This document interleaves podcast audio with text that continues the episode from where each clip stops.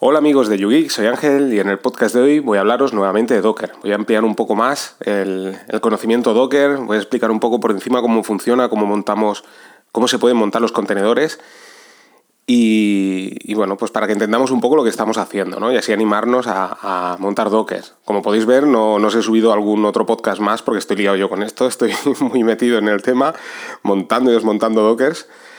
Y la verdad es que estoy disfrutando bastante. Es un tema que os recomiendo muy mucho. ¿eh? Aquellos que tengáis Raspberry, que tengáis Raspbian, pues os puede ampliar muchísimo todo. todo lo que hemos estado aquí hablando en el podcast.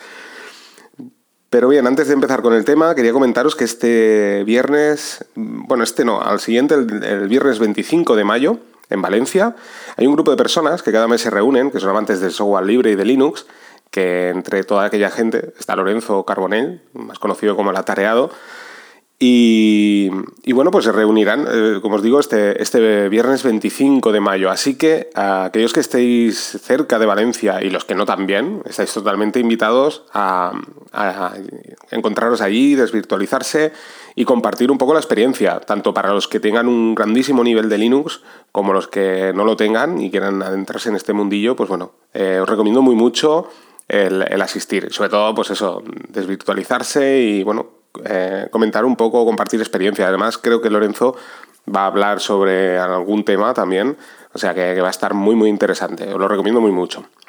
Pero bien, vamos al tema Docker. Tema Docker. Eh, como sabéis, eh, os hablé de Docker, os hablé cómo instalar en la, en la Raspberry. Sabéis que tenéis un post en el, en el blog donde podéis encontrar cómo hacerlo. Posteriormente os, expliqué cómo, cómo, instalar Portainer también, que es para gestionar esos dockers de una forma gráfica mediante la interfaz web. Y bien, eh, deciros que, eh, bueno, vamos a, vamos a, ya lo tenemos todo montado, queremos el, utilizar Docker, ¿no?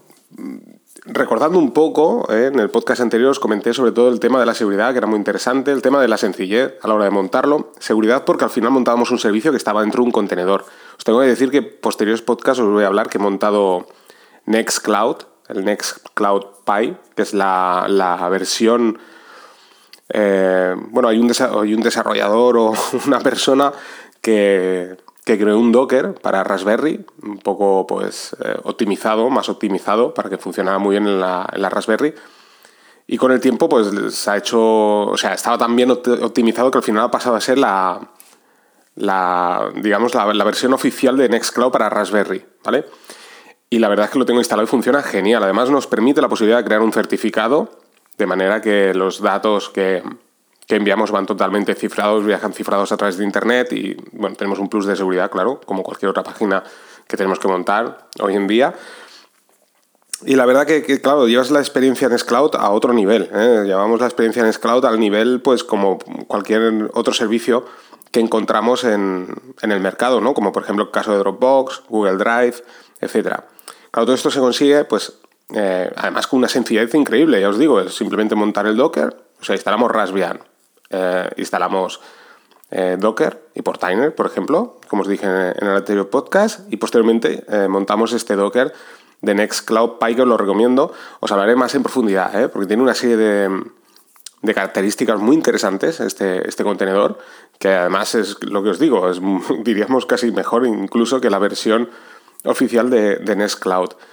Gracias al certificado, pues podemos abrir el puerto. Por una parte tenemos la seguridad del Docker, ¿vale? Del contenedor. Por otra parte, además, tenemos el certificado. Por lo tanto, que lo, que lo que os digo, al final accedéis como si fuera un servicio pues de los tan conocidos, ¿vale? Aquí el límite, pues, del servicio lo tienes tú en, la, en, el, o sea, la capacidad, los gigas que tú decidas eh, conectar en tu Raspberry, ¿vale?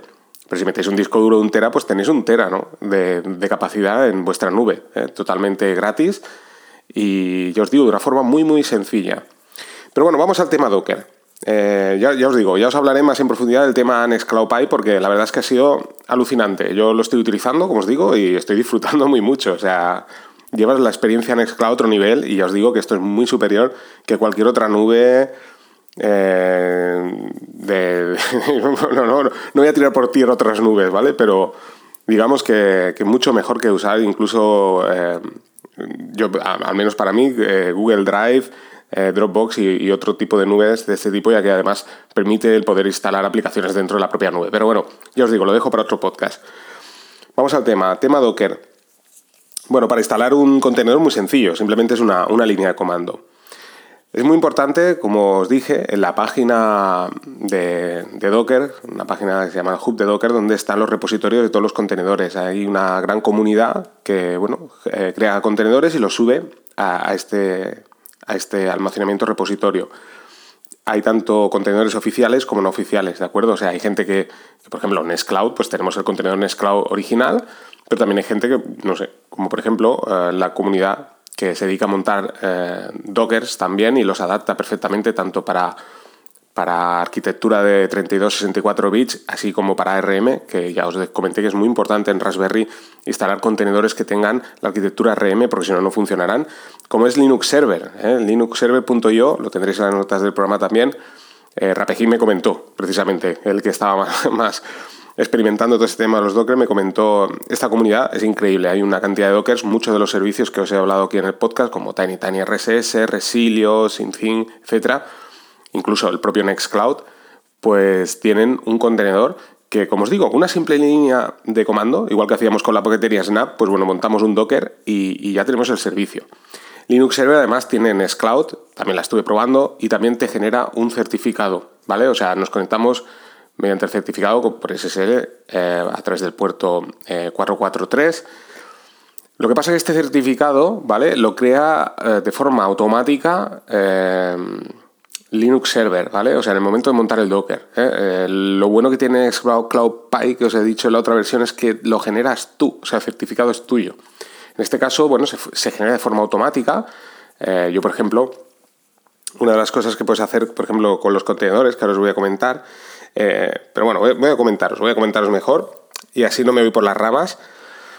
Esta línea comando, ya os digo, es una línea que es muy larga, ¿vale? Para representarla de una forma más simple, en la propia documentación del contenedor, en el hub de Docker, cuando en esta página de repositorios podemos encontrar la instrucción con un contrabarra, ¿eh? donde podemos poner una línea, debajo otra línea, debajo otra línea, donde en cada línea especificamos un flag, que es bueno, una característica como puede ser, por ejemplo, eh, lo que sería el nombre del contenedor, la carpeta donde vamos a hospedar esos datos, fuera, por ejemplo, del contenedor, el puerto que vamos a utilizar, y para que de una forma más más cómoda a la vista, podamos ver cada línea de, forma independiente. Porque claro, ya os digo, es una línea, si nosotros simplemente queremos copiar la imagen y listo, bueno, pues es, muy corta, pero si queremos especificar puertos y demás, al final la, línea se hace muy larga.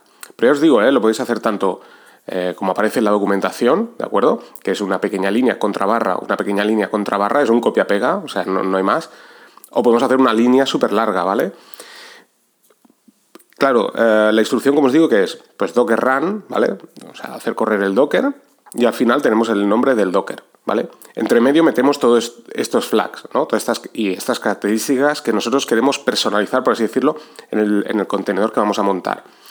Lo que sucede cuando eh, ejecutamos esta instrucción, lo que hace es que se va al hub de Docker, a, a este almacenamiento de repositorios, descarga una imagen de ese contenedor en nuestra Raspberry o servidor, ¿eh? deciros que esto, estoy hablando de Raspberry porque os hablé en otro podcast, pero esto vale para cualquier eh, tipo de servidor que tenga Docker, ¿vale? Descarga esa imagen y posteriormente monta una, de, esta, de este Docker que ha descargado, monta una imagen con las características que nosotros vamos a añadir. Pero ese, esa, imagen, por así decirlo, del repositorio, que la tenemos en nuestra en nuestro servidor o Raspberry, ¿de acuerdo? Así que podemos montar posteriores Dockers, ¿vale? O sea, nosotros podemos descargar, por ejemplo, un Docker de Apache para montar un servidor web y posteriormente volver a montar otro Docker, o sea, tener cinco Dockers de Apache eh, corriendo simultáneamente.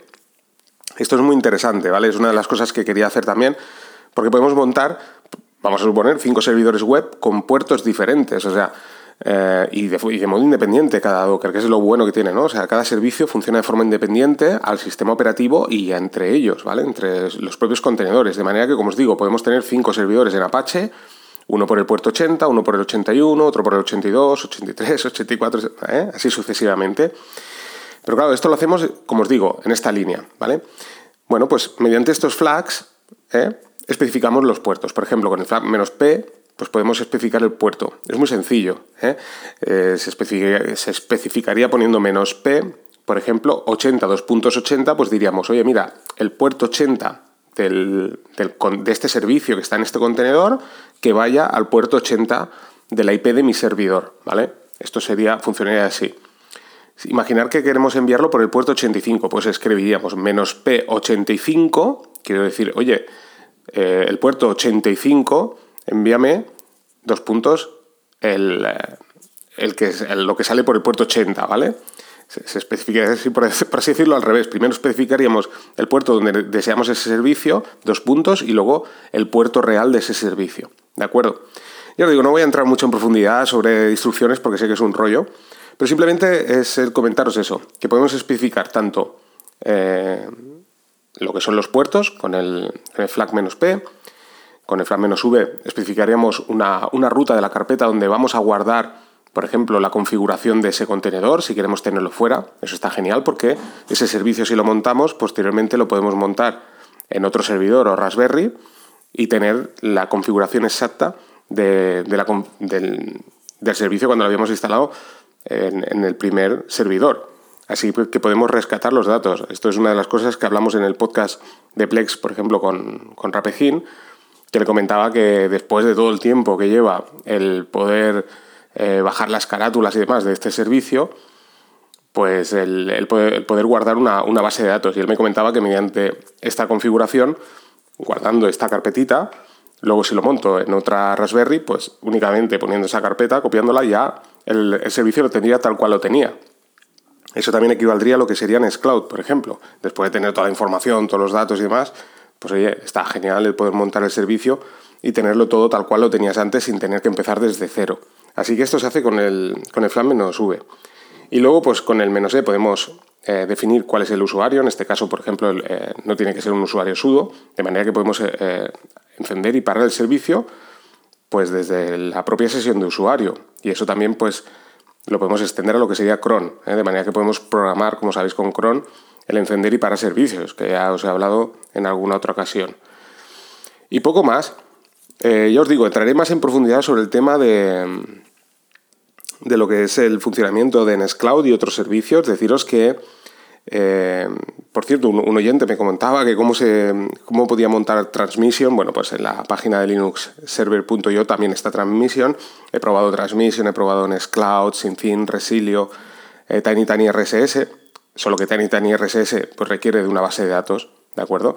Y ahí pues eh, estoy ahí entrando en el tema. Y todos los dockers funcionan perfectamente en Linux Server. No son dockers oficiales, son dockers optimizados para, por parte de la comunidad. O sea, la comunidad solicita, pues, oye, ¿por qué no haces un docker de este, de este servicio? Y luego ellos, pues, crean el docker. Pero deciros que funcionan perfectamente y además están totalmente actualizados. Uno de los dockers que funciona genial es Plex, por ejemplo, sin ir más lejos. ¿eh? Plex funciona súper bien. De hecho, funciona mucho mejor. Todos los servicios que he instalado en Docker funcionan mucho mejor que mediante los propios repositorios de, de Debian.